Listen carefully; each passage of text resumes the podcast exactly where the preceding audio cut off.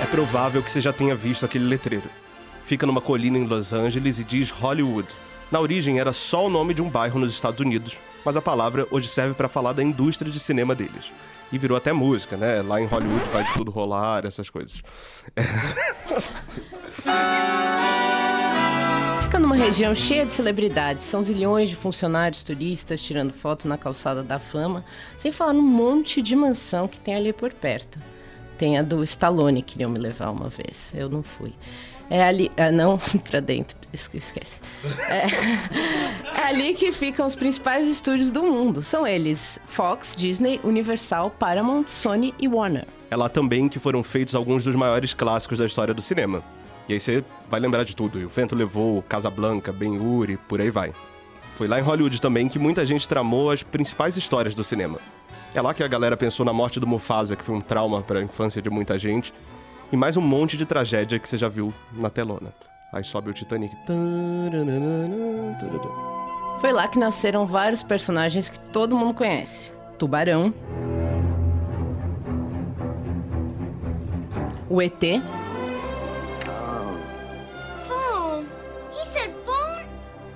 até o Darth Vader. I Em Hollywood nasceu a indústria do cinema americano lá no começo do século XX. Os irmãos Lumière faziam até suas experiências lá na França antes disso, mas foram os filmes americanos que, no fim, dominaram o mundo. É uma indústria que virou uma arma de poder político e cultural no planeta inteiro. Agora pula um oceano de distância. Na França, numa cidade à beira-mar, acontece o Festival de Cannes, o principal do mundo. É lá que todo ano são exibidos os filmes de autor mais importantes que depois vão estrear na telona. E a cada ano, todo mundo vai para lá, na Riviera Francesa. E o cenário é aquele: tem um monte de arte estacionado na frente do festival, o pessoal vai de smoking, vestido longo, só para desfilar no tapete vermelho, um negócio muito fino. É tanta gente que, para você ter ideia, ele tem que ser trocado três vezes por dia. E não é pouco não, são dois quilômetros de tapete. A turma também aproveita para fazer lá as grandes negociações. Só que elas acontecem longe dos holofotes, muitas vezes nos iates ancorados, com uns regabofes cheios de champanhe e também nos hotéis de cinco estrelas. É de Cannes que sai a tal da Palma de Ouro, que é um dos principais prêmios do cinema mundial. O outro é o Oscar. E tem coisa que tem tanto em Hollywood quanto em Cannes. Jornalista. Muito jornalista. Hoje, o Expresso Ilustrada chamou dois deles, o Rodrigo Salem e o Guilherme Genestretti para contar pra gente como são os bastidores dessa cobertura. Eu sou Maurício Meirelles. E eu sou a Lívia Sampaio. O Expresso Ilustrada está disponível em todas as plataformas de streaming. A gente lança novos episódios toda quinta às 16 horas. Assina aí para acompanhar a gente. Lembrando que a edição do podcast é do Renan Suquevicius.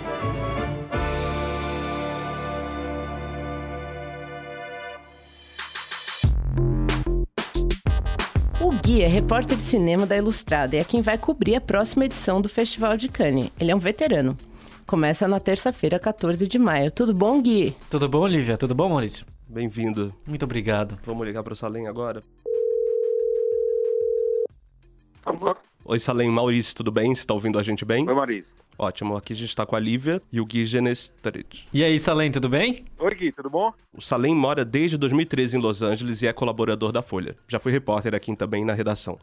Ele que acompanha há todo esse tempo os bastidores de Hollywood e escreve as reportagens para o jornal. Salem, eu, tô, eu me lembro quando a gente se conheceu, foi numa das suas visitas ao Brasil, deve fazer uns 5, 6 anos, e eu tinha aquela ideia de que o, o, repórter radicado em Los Angeles era aquela coisa Ana Maria Baiana nas colinas, sabe?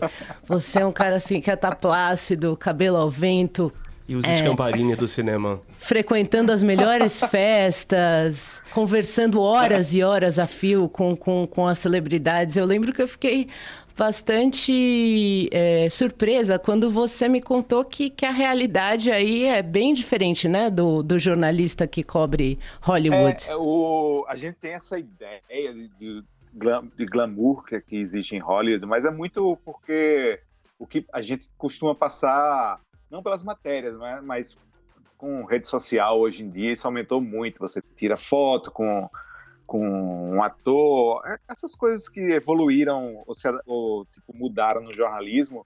E aí é, a gente pensa, nossa, a pessoa deve jantar todo dia na casa do Brad Pitt e né, fazer um churrasco com o Benício Del Toro.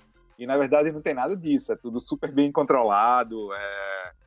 Eles não achem que ele, por exemplo, é seu amigo, meia hora depois ele já esqueceu a sua cara. Então, assim, é uma coisa bem, bem complicada, ainda mais é, com essa mudança toda de internet de, e de print, né? Hoje em dia, os estúdios dão muito valor a, a youtuber, né, influencer, essas é, brincadeirinhas, porque é muito mais seguro para um estúdio apostar num, em algo que eles têm controle de marketing do que num jornalismo mais sério e crítico que pode às vezes não colocar uma matéria que eles não estão esperando, né? Assuntos que eles não estão desejando. É assim lá em Cannes também, Gui? Eu sempre imagino você na beira do mar tomando drinks e, e se divertindo.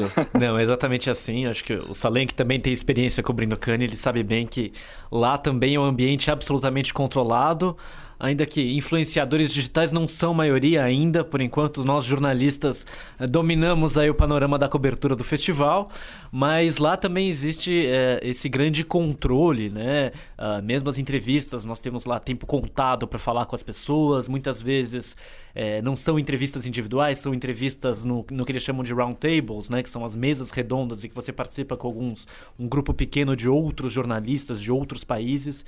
Mas lá também é, é, é, as informações são super controladas, o esquema todo é super regrado. É engraçado, né? Porque a gente vê essas fotos da, das redes sociais agora, espe é, especialmente com, com os influencers, e a gente acha que, nossa, esse pessoal é muito gente boa, muita gente como a gente, curtindo a vida doidado. Eles são super parceiros do, né? São amigos. E, e, e essa, essa conversa que eu tive com você anos atrás, Salem, foi também muito surpreendente, principalmente nesse sentido, porque você me quebrou alguns, alguns uh, alguns sonhos, né, que eu tinha de, de, de assim, pessoas que que eu achava que eram incríveis, né? E na é. verdade é o contrário. Ou também a pessoa não tem obrigação de estar num dia bom sempre, mas tem gente que está sempre num dia ruim, né? Eu queria Exato. que você me contasse aí das suas experiências, quais foram as. Quais, quem são as pessoas assim mais diferentes do que. da, da imagem delas e elas tete a tete, assim? Uh, uma das que eu sempre cito é que assim, todo mundo ama, né? A, a, grande namoradinha da América, né? O sorriso que encanta milhões, que né, até hoje, inclusive, é uma ótima atriz, mas que pessoalmente é uma chata de galocha, que é a Julia Roberts. Ah, mentira. Eu já sabia, gente. Mas... É, ela é muito grossa, ela é, ela encana com certos jornalistas, ela fica fazendo piadinha do visual do jornalista é, o tempo inteiro ela nunca responde algo que é tipo, especificamente a resposta só, ela sempre tem que dar uma, um venenozinho, assim. Mas ela faz grosseria? Por exemplo, numa uma vez que eu estava numa mesa redonda com ela, tinha uma jornalista russa que tinha uma bandana na cabeça e ela ficou chamando a, a mulher de cigana. Nossa. Sabe? Tipo... Pesado, né? Pesado ao mesmo tempo é preciso compreender que, tipo, na verdade, Hollywood é um, é um, um grande fake plastic tree, né? Todo mundo é muito falso. Eles sabem que, tipo, tratar a imprensa é algo que faz parte do próprio trabalho deles. Isso está em contrato. Ninguém está dando entrevista ali de graça. Então, todos eles têm um contrato que eles recebem para fazer entrevista, eles têm um horário fixo para isso, eles têm uma janela que eles estão contratados para fazer aquilo. É, então, assim, eles não têm direito de estar tá grosso. A gente entende até quando a pessoa está em mau humor. Isso acontece, por exemplo. Eu já peguei o Benício Del Toro com extremo mau humor, extremo. E já peguei o Benício Del Toro que a gente começou a comer churros junto, falando bobagem. Gui também tem história de grosseria da Julia Roberts, você já viu também, né? Olha, uma vez em Cannes, uh, tava numa roundtable pro filme Jogo do Dinheiro, que ela atua, dirigida pela Jodie Foster. E realmente eu presenciei a mesma coisa que Salem uh, falou aí, né? Ela era uma roundtable que era 2016, né? Então já se especulava que Donald Trump fosse talvez uh, vencer as eleições e tal, era aquela dúvida. Então uma pergunta clássica da, naquele ano era: e aí, e Donald Trump? Né?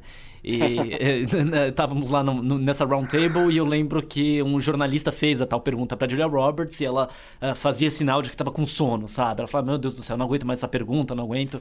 E realmente ela era muito grossa, ela sempre dava alguma respostinha um pouco mal educada, curta, grossa, muito curta. Né? É, Julia Roberts realmente é um clássico. Tem, tem dois mais clássicos, se eu puder falar, inclusive. Tommy Lee Jones, uma lenda da grosseria hollywoodiana, tipo, é conhecido todo mundo conhece. Tem gente que recusa, inclusive, participar de entrevista com ele. Teve uma vez que ele, esse eu não presenciei, tá? Isso é só um caso que a gente que a gente sabe aqui, que ele foi para uma mesa e para uma entrevista e tinha uma Bíblia, ele quis só falar sobre a Bíblia, ele não queria falar sobre o filme. E eu já vi ele dar patada nas pessoas em entrevistas que eu participei, mas assim, quando você fala sobre técnica de filmagem, como foi a direção dele, como foi a atuação, de onde veio, ele se acalma e ele conversa bem. Mas se você pergunta alguma bobagem que não está relativa a isso, ele fica pé da vida. Pé da vida. E explica pra gente, Gui ou Salem, quem preferir, o que é esse negócio de round table, pra quem não conhece? Tipo, não é uma mesa redonda que as pessoas ficam debatendo. É uma mesa redonda, é, participa um talent, né, um talento, um ator, um diretor, e ficam mais ou menos os oito, se a gente der sorte, oito, seis jornalistas é, fazendo perguntas. Tem os clássicos do, do mau humor e da grosseria, temos até agora Julia Roberts e Tommy Lee Jones no topo, né? Quem é o terceiro, Salem? Eu, é, eu tava exatamente pensando isso aqui. Tipo, eu falei dois e, e, na hora que comecei a falar sobre o Tommy Jones, eu esqueci o terceiro. Bom, tem o, tem o Russell Crowe também, né, Salem? Que é conhecido por ser casca grossa. Uma vez eu entrevistei ele já achando que ia ser uma entrevista um pouco engessada, encrespada, mas ele, por incrível que pareça, estava super de bom humor. Eu sempre peguei o Russell, o Russell Crowe de bom humor. Inclusive, vários jornalistas me alertaram, falaram, olha, ele é meio, ele é meio esquentado, cuidado com as perguntas que você vai fazer, mas, por incrível que pareça, ah, rolou super bem bem. Era para aquele filme com Ryan Gosling, o Dois Caras Legais. Ah, sim. Guilherme já fez o. Eu não sei falar o nome dele, Xavier Dorlan. Xavier. Sair batendo o pé da sala, né, Gui? É, bom, mas isso foi numa roundtable também, é, mas ainda bem que era a última pergunta. É, na verdade, as, eu tinha feito várias perguntas para ele, elas tinham rolado, tudo bem. Agora, naquela época, ele estava promovendo o filme é, Apenas o Fim do Mundo que acabou levando, uh, se não me engano, o prêmio do júri em, em Cannes naquele ano. E eu tinha feito uma pergunta, a última pergunta, que era sobre o filme que ele estava rodando naquele momento, que era um filme super tumultuado, que era The Death and Life of John F. Donovan. Era um Sim. filme que, de alguma forma, enfim, é, causou uma série de problemas. Teve atriz como a Jessica Chastain, que acabou sendo cortada, né, do, do, do, da edição final e tal. E ele ficou super irritado com a pergunta, né? É, a, foi a pergunta mais inocente possível. É, e aí, me conta sobre o seu filme, como é que ele tá? E ele ficou irritado, falou: Não vou responder isso. Se você quiser saber alguma coisa, você, você olhe no IMDB. e saiu levantando, né? Batendo o pé. É, todos os jornalistas ficaram assim, embasbacados, assim, né? Nossa, mas que, por que, que ele ficou tão irritado? Ainda bem que era a última pergunta, né? Senão eu ia levar um esporro dos outros jornalistas da, da, da Round Table, né? Eu não sei quanto é você, Gui, mas eu acho ele super engraçado quando ele dá. Ele sempre dá chilique nas mesas redondas. Eu acho muito engraçado os chiliques dele. Mal, ele é super mal-humorado. E esses atores estão sempre cheios de cão de guarda para ficar interrompendo a entrevista, dizendo, ah, não pergunta isso, ah, ele não vai responder, assessores, etc. Os mais jovens, sim, por incrível que pareça. Os mais velhos, não. Os que já estão acostumados e os que sabem o que falar também, né? Por exemplo, a Angelina Jolie, quando eu fiz um perfil grande sobre ela para Serafina, ela mandou a assessora sair do, da, do quarto para ter uma, uma conversa a sós quando você pega, por exemplo, o Justin Timberlake, vai com uma entourage gigante acompanhando ele o tempo todo. E sempre, ele já teve uma vez que ele chegou na minha mesa já falando: E aí, gente, tudo bem? Eu acho que era o primeiro filme dele, foi o Shrek 3, se não me engano. E ele já chegou na mesa dizendo: E aí, gente, vocês estão preparados para falar só sobre o filme? Não sei se na época ele tinha acabado com Britney Spears. Eu nunca acompanho muito fofoca, então eu ficava meio perdido nessas, nessas horas. Eu lembrei o terceiro, a terceira pessoa que é a mais mal-humorada de Hollywood. Essa é famosa, Harrison Ford. Ele, eu, eu, morria de medo de entrevistar ele e há uns oito anos eu fiz a minha primeira entrevista com ele, fiz uma individual e logo depois eu tinha uma mesa redonda. Na individual ele foi incrível, é, foi um filme que nunca saiu no Brasil, inclusive, porque é um filme que ele produziu com a CBS Studios, que é um filme, era uma, é uma empresa de televisão aqui, e ele era produtor, então ele estava super bom humor. A gente conversou muito sobre Pantanal, que ele viaja pilotando até lá. Então foi incrível a primeira, a primeira é, parte da entrevista, eu sozinho com ele. Quando eu fui para a mesa redonda, no final, eu, foi logo depois que o Polanski ganhou o Oscar pelo pianista. E eu, claro que eu tinha que perguntar para ele como foi receber o Oscar pelo Polanski. E ele ficou pé da vida comigo. Aí ele apontou o dedo para mim, que é uma cena clássica que o Harrison Ford faz em todos os filmes, né? Apontar o dedo, The Finger of Doom, como chamam aqui em Hollywood. E ele falou: "Eu não vou falar sobre isso". Aí ele, aí eu, uau, tudo bem. é, aí ele pegou, voltou para mim e falou, tocou no meu ombro e aí mais calmo falou: "Não é nada contra você, é porque o Polanski é um amigo". Aí eu, beleza, já me deu a minha frase que eu queria. Salem, a gente também fica vendo essas. essa semana, por exemplo, teve o, o, o baile lá do, no Metropolitan, né? O Met Gala. Então a gente vê as, as, as atrizes, os atores, todos montados, né, com aquelas roupas, maquiados, joias e tudo. E quando eles vão dar entrevistas para os jornalistas é bem diferente, né, o visual, é. assim. Às vezes tem pessoas que são até irreconhecíveis. Você, você me falou uma vez. Como que, que é isso, assim? É, totalmente, assim, elas vão, são os mais simples possíveis, né? Assim, a não ser que, por exemplo, no dia tenha é, entrevista de televisão junto no mesmo dia, sabe? Tipo, tem entrevistas para veículos impressos que eles não ligam, eles vão de qualquer jeito, camiseta branca e jeans. É o mais simples possível. Mas se eles têm televisão na mesma época, na mesma hora, então aí eles já vão mais um pouco mais arrumados e tal. E acho que até o Guilherme vai dizer mais em cana e até é chocante que você vê eles todo mundo no, no tapete vermelho, você vai entrevistar no dia seguinte, tá todo mundo de bermuda, chinelão. Calça né, de moletom, não é? Mas eles também estão sempre com os, os, maquiadores ao redor, né? Eu lembro de é. entrevistar a Marion Cotillard uma vez, em Cannes, inclusive. E ela também andava aí com um grupinho de, de gente que, enfim, tava sempre maquiando ela no, no intervalo, né? Pra ela sempre estar tá impecável aí se aparecesse algum paparazzi, às vezes na escada, alguma coisa assim, né? eles ficam paranoicos, né? Quando eles fazem imprensa. Tanto que a gente, é, a gente recebe instruções de cara de não filmar, de não tirar fotos na hora da entrevista, que é algo que, que você está fazendo isso há muito tempo, você já sabe que é algo que ninguém pode fazer, que, compreensível até, né? Eles não estão ali para tirar fotos e eles vivem da imagem. Então, precisa existir também um limite do jornalista em saber o que está acontecendo. Só que de vez em quando tem novatos né, na história. Então, é, recentemente, eu fui fazer uma entrevista com a Sofia Vergara e com a Reese Witherspoon numa mesa e tinha uma menina da Vogue Colômbia, se não me engano, ou alguma revista colombiana. E era a primeira junket dela. E um, ela ficava o tempo todo com o celular meio próximo ao rosto. E a Reese Witherspoon começou a se incomodar muito com isso. Só que ator não fala diretamente porque eles não querem, tá tudo sendo gravado, então eles não querem parecer que são é, grossos. Então ela ficava o tempo todo gesticulando para assessora. E aí a Sofia Vergara virou para ela e falou: O que, é que você está fazendo? Você está chamando um cachorro?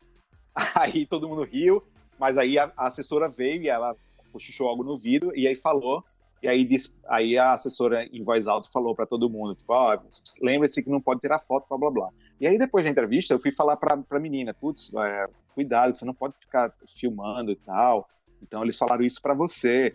Aí ela falou: "Não, gente, eu não estava filmando. O meu problema é eu tenho eu não tenho um olho. Então eu preciso ficar olhando de perto o meu celular para fazer as perguntas. Então eu ficava com o celular no meu rosto por causa disso.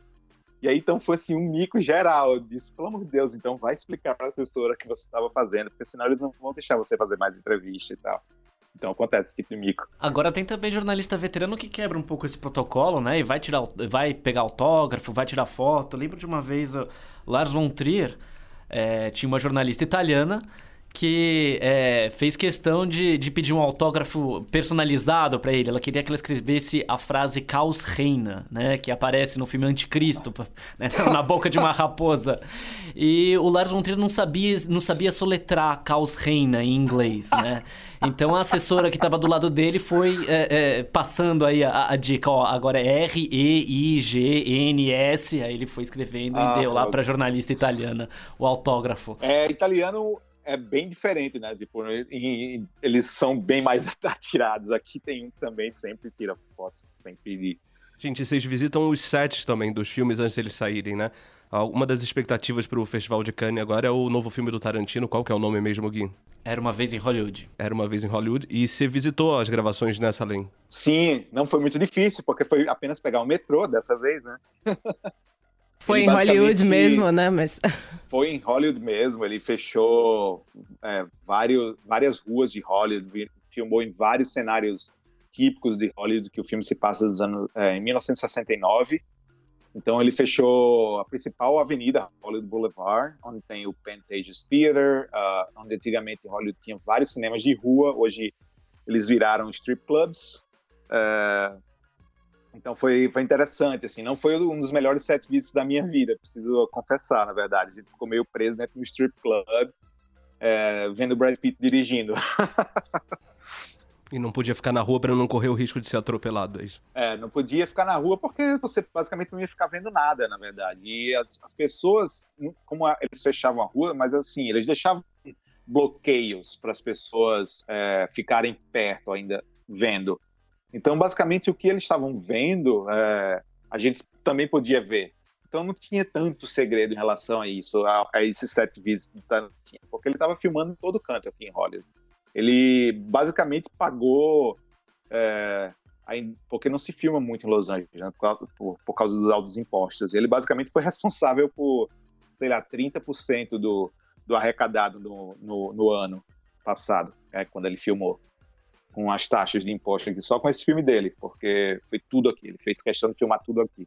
Agora, Salem, tá difícil defender você, porque eu tô falando que você tem uma vida sem glamour, e você, você me conta que a Angelina Jolie pediu pra ficar sozinha com você numa entrevista. Você ficou preso num clube de strip do filme do Tarantino. Não confunda boas, boas histórias com glamour. teve, teve jornalista, é, um italiano, que dormiu basicamente nesse set visit, porque a gente passou a noite toda foi uma madrugada inteira nesse set. Sim, como dizia o Ariano Suassuna, o que é ruim de viver é bom de contar, né? Exatamente. Se você sempre fala, eu estou no strip club nojentíssimo, mas pelo menos vai dar uma boa história. no glamour não teve nenhum. Não vou dizer que não acontece de vez em quando. Tipo, acontece. É, existia Você um tá evento... escondendo o jogo, então. Então conta pra gente do glamour. não, acontece, por exemplo, de vez em quando você é convidado para ir para uma festa de é, pós-cerimônia de, algum, de alguma premiação. E aí você meio que tá junto com, todo, com todos os atores, todos os diretores, todos os produtores. Então, você se sente um pouco parte dessa indústria. Quando você existia um evento da Sony também que eles levavam jornalista para um hotel e você ficava hospedado no mesmo, no mesmo hotel das celebridades. Então, você basicamente ia para a piscina e tava o Tyrion do, do Game of Thrones lá, ou então a Angelina Jolie brincando com, com as crianças. Então existia isso de vez em quando. O importante que eu acho para o jornalista é não se deixar cair pela essa armadilha de achar que você faz parte desse é, status quo, porque isso pode é, mexer muito com sua cabeça e você achar que é uma coisa que não é e ofuscar o seu próprio trabalho, né? Tem festa lá em Cannes também, Gui? Sim, tem festa em Cannes, tem festa, tem sempre o jantar tradicional de abertura do festival. Eu fui uma vez, é, confesso que eu me senti completamente deslocado. Lá estava eu, lá de smoking, sentado na mesa ah, ao lado da, do ministro das Relações Estrangeiras de Mônaco e atrás tinha Louis Garrel jantando com Pedro Almodóvar e Robin Wright. Essa é uma das, Apenas. das experiências glamourosas, assim, do pouco do glamour que eu pude sentir, porque de resto, realmente, como o Salem também sabe, cobrir esses festivais é trabalhar o quê? 16 horas por dia, né? Sair de filme, é. escrever matéria, sair de, entrar em outro filme, é, correr a cidade até uh, atrás de uma outra entrevista, né?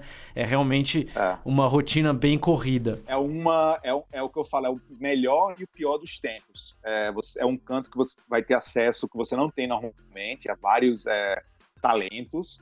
E são os melhores filmes do ano. Ao mesmo tempo, é como o Guilherme falou, a gente acorda às 6 horas da manhã, toma café, sai correndo, vê o primeiro filme às 8, sai correndo, vê uma coletiva, tem que escrever, durante a coletiva você já está escrevendo, você já está escrevendo outro texto, já aí para ir para outro, isso sem contar as entrevistas todas que você tem que fazer durante o festival. Então, você dorme três horas por dia, basicamente, em Cannes, e você almoça e janta ao mesmo tempo. E com o fuso horário do Brasil, significa que você vai ser acordado por um editor às três da manhã pedindo um texto, né? Já aconteceu comigo, sim. Às vezes, às três da manhã, liga o, o editor e pergunta, e aquele texto não mandou? Não, mandei, mandei. Isso sempre acontece, por do fuso horário. Fora que a cidade fica cheia de turista lá, né? Parando na, no meio da rua, né, Salem? Cada, cada local de entrevista não é um, um local específico, não é uma coisinha que todos os jornalistas se encontram e fazem entrevista. São cantos distantes.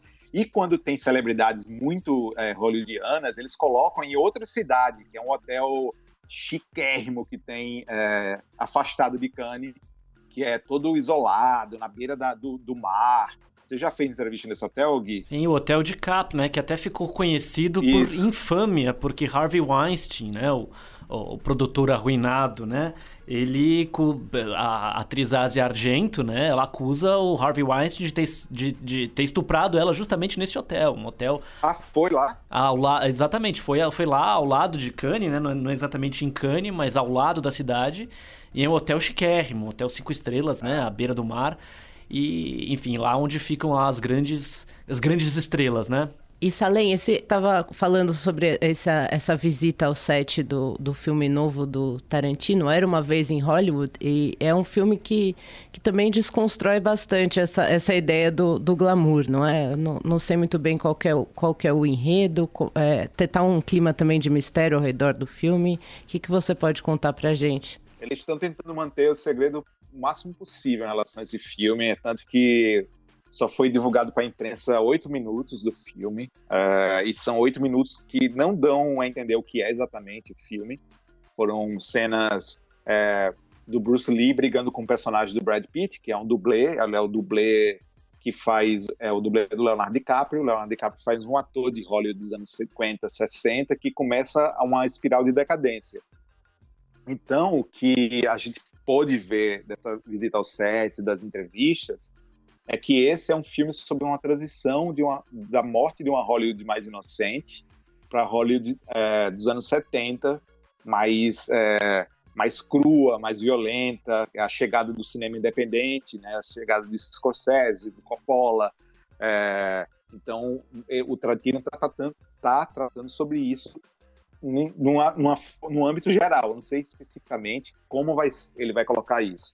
Muita gente achou que era é, ia ser um filme sobre Charles Manson, né, sobre os assassinatos, mas não tem.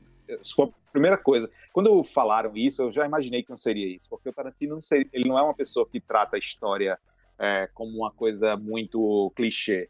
Então, quando falaram que ia ter o Charles Manson no filme, eu sabia que não ia ser sobre Charles Manson, porque o Tarantino não ia fazer um filme sobre serial killer, é, sobre o Charles Manson, algo que já todo ano sai algum filme. Então é um filme que fala sobre essa nuvem do assassinato do Charles Manson que existia em 69 aqui em Hollywood e fala, o, por exemplo, Leonardo DiCaprio é vizinho da Sharon Tate, que é interpretada pela Margot Robbie. Então mostra essa influência dos assassinatos, mas não é um filme sobre Charles Manson, é um filme sobre Hollywood só falar que a, a, Sharon Tate ela estava grávida, né? De acho que oito meses, estava prestes a, a dar à luz quando ela foi brutalmente assassinada, né? Isso, pelos discípulos do Charles Manson. E tá falando das coisas que o Harvey Weinstein aprontou em Cannes, muitos crimes, etc. Eu entrevistei o Paulo Coelho ano passado e ele estava me contando que um ano ele estava em Cannes num hotel super chique, acho que esse. E o Harvey queria que ele fosse para uma um evento para anunciar que ele tinha comprado os direitos do Alquimista para virar filme. E o Paulo Coelho dizendo, não vou, não vou, não vou. E um dia, sete horas da manhã, ele acorda com alguém abrindo a porta do quarto dele no hotel. Ele estava de cueca. Uau. Eram assessores do Harvey Weinstein invadindo o quarto com a chave que eles pegaram com a camareira. para levar ele à força Uau. pro evento. e ele disse que não ia, claro. Ele, ele era o príncipe de Cannes, né? Esse era o apelido do, do Harvey Weinstein lá em Cannes, né? E é. eu, eu tive a chance de entrevistar o motorista dele, né? O motorista dele na França. uh, que estava, assim, inclusive, preparando um livro sobre as experiências do que, que é conduzir Mr. Weinstein pelas ruas né, de Cannes. Ele, na verdade, não adiantou muitos detalhes, ele falou que ainda estava negociando com a editora, mas para Hollywood Reporter, a revista, ele contou algumas coisas, né? Contou claro. de, de histórias de realmente Harvey Weinstein sair no meio da noite para procurar garotas e esse motorista ter que conduzir aí ele pelo, pelas ruas da cidade do, durante o festival. O Alquimista, quem, quem ia fazer era o Lawrence Fishburne, né? Sim, exato. E o filme nunca, ficou, nunca foi pra frente, né? Nunca foi. Né? Eu perguntei pra, ela, pra ele na época do Matrix Reloaded, quando eu entrevistei ele, ele foi super grosso comigo. Esse é outro que é bem grosso. Gente, eu queria agradecer vocês. Acho que foi. Obrigado por desfazer alguns mitos. A gente achava que era muito melhor a vida de vocês, mas acho que dá para vocês se divertirem um pouco de vez em quando. É, obrigado, Salem. Obrigado também pelo convite. Valeu, Gui. Obrigado. Valeu, Salem. Valeu, Gui. Não desliga ainda. Antes de a gente ir embora, as dicas da semana.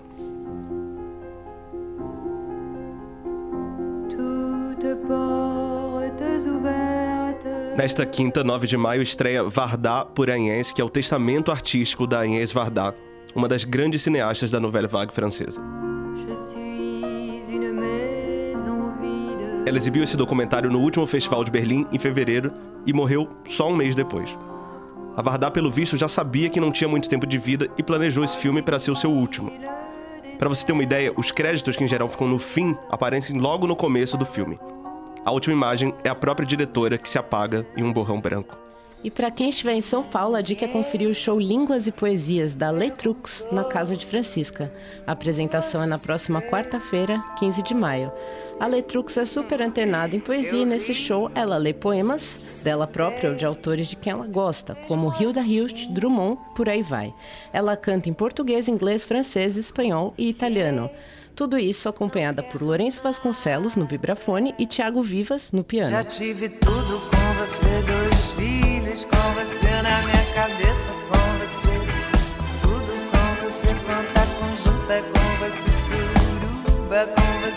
A gente fica por aqui. Esse foi o Expresso Ilustrado, podcast de cultura da Folha. Tem episódio novo toda quinta, 4 da tarde, em todas as plataformas de streaming. Assina aí para receber um aviso quando tiver os próximos. Até semana que vem. Até a próxima.